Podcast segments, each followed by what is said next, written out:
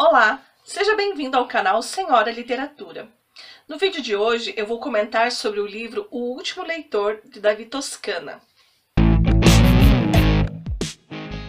O Davi Toscana é um escritor mexicano da nova geração de escritores latino-americanos. Ele é considerado um dos mais originais, um dos mais inventivos e com toda razão. O seu livro, O Último Leitor, foi publicado em 2005. Aqui no Brasil ele é publicado pela Casa da Palavra. E eu vou dizer para vocês que esse livro é um dos livros preferidos da minha vida. Eu conheci esse livro quando eu fazia uma oficina de criação literária aqui na Fundação Cultural de Curitiba com o Paulo Sandrini. Então ele indicou esse livro para que a gente lesse e é muito interessante toda a história, toda a forma como o Davi Toscana conseguiu construir essa história. É, o conteúdo, ele é legal, mas nesse livro se destaca muito mais, eu diria, a forma como o Davi Toscana conseguiu fazer essa história. Bem, vou fazer um pequeno resumo aqui da história. A história se passa numa cidade do México chamada Icamole, onde não chove há muitos meses, e então eles estão lutando com essa seca e sem comida, e as pessoas só estão preocupadas com a água. E nós temos os três personagens. O Remígio, que é um jovem que encontra um cadáver de uma menina no poço do seu quintal, um dos poucos poços da cidade que tem água.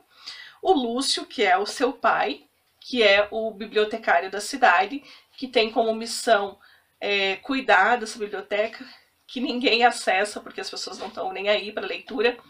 É, inclusive, ele é o único né, que fica lá lendo e escolhendo se os livros são bons, se são ruins. Ele faz essa parte de julgar né, quais livros vão para a prateleira, quais, quais livros vão ser condenados ao inferno, que é um quartinho onde ele joga lá para as baratas, os livros para serem devorados. E ele tem aquele carimbo de censura, né? Então, se ele acha o livro ruim, ele carimba como censurado, joga lá pro inferno das baratas e toca a vida em frente. E nós temos também o Melquisedeque, que ele é o que traz a água, distribui a água ali naquela região e é um dos principais suspeitos da morte dessa menina que está lá no poço do Remígio. Então, essas três histórias, né, do Melquisedeque, do Lúcio, do Remígio, elas é, acontecem em paralelo, o Davi Toscana, ele imbrica nessas histórias. Você está lendo ali, ela não tem, por exemplo, vou mostrar aqui, não tem um parágrafo, não tem um travessão, não tem umas aspas indicando quem é que está falando. Porém, a forma como ele consegue colocar a voz em cada um desses personagens, você consegue, mesmo sem aspas, mesmo sem travessão, mesmo sem parágrafo, você consegue perfeitamente distinguir quem é que está falando, qual é a história que está acontecendo naquele momento, se é o Lúcio, se é o Melquisedeque, se é o Remígio. E então isso é bem legal. Acho que foi um dos primeiros livros que eu peguei que, que tem esse estilo de narração, né, de criação. E enquanto escritora, foi bem interessante para mim também conhecer essa nova forma, né?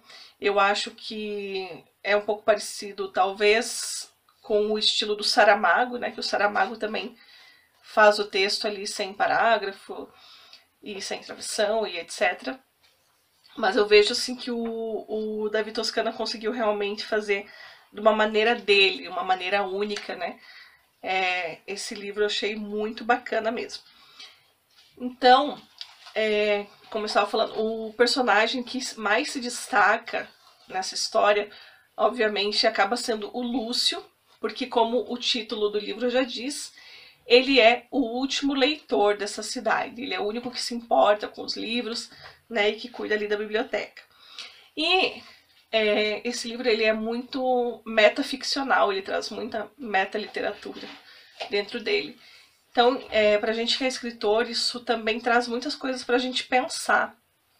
É até por isso que ele foi um livro indicado numa oficina de criação literária porque ele realmente traz vários questionamentos, mesmo em forma de ficção, né? Não necessariamente a gente precisa levar a cabo tudo que o Lúcio, todas as críticas que o Lúcio faz ali nos livros, que ele censura e que ele condena ao inferno, mas sim tem é, muitas coisas que a gente pode refletir sobre isso. Então, pessoal, se vocês querem conhecer uma história original, escrita de uma forma bastante criativa, diferente daquilo que vocês talvez estejam acostumados, eu indico muito a leitura do Último Leitor do Davi Toscana.